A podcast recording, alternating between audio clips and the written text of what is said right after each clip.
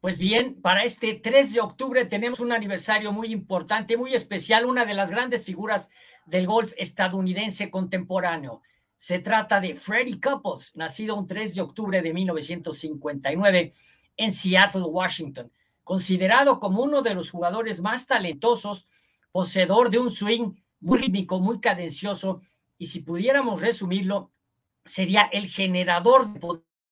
aparentemente sin gran esfuerzo. Ese es Freddie Couples, que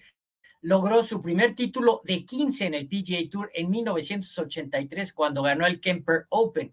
Pero su momento más importante en donde brilló más, llegó a la cúspide de su carrera fue en 1991 y 1992, cuando una tremenda racha lo lleva al número uno del ranking mundial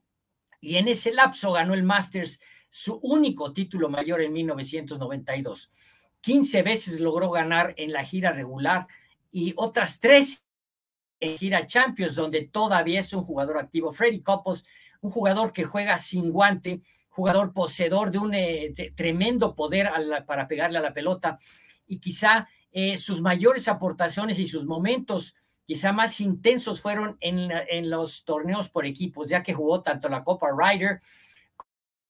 President's Cup, en donde fue eh, jugador de múltiples equipos ganadores de Estados Unidos, no tanto en la Ryder, porque en la Ryder le tocaron los años de dominio de Europa. Pero en la President's Cup, que recientemente acaba de concluir, Freddie Couples fue tres veces el ganador, el capitán ganador 2009, 2011 y 2013. Además, en la Copa del Mundo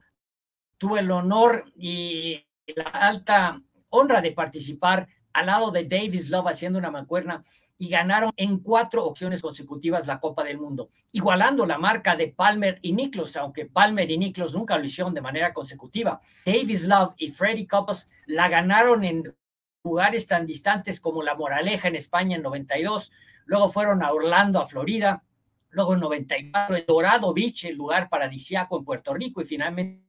en China en 1995. Freddie Couples todavía participa en la gira Champions y si alguna cosa habría que reprocharle a este talentosísimo jugador es que quizá debió haber ganado más torneos mayores, se quedó solamente con el Masters de 1992, pero siempre será recordado como un jugador de gran afabilidad, un jugador eh, pues de gran poder, eh, un jugador que supo compaginar esfuerzos en los, eh, los competencias por equipos, Copa Ryder, President's Cup, Copa del Mundo, y que ya es miembro con estos logros, evidentemente que ya pertenece al Salón de la Fama. Cumple 63 años de edad en estos principios de octubre. Freddy Coppos, un jugador que por fortuna está activo y todavía está entre nosotros. Ese es Freddy Coppos.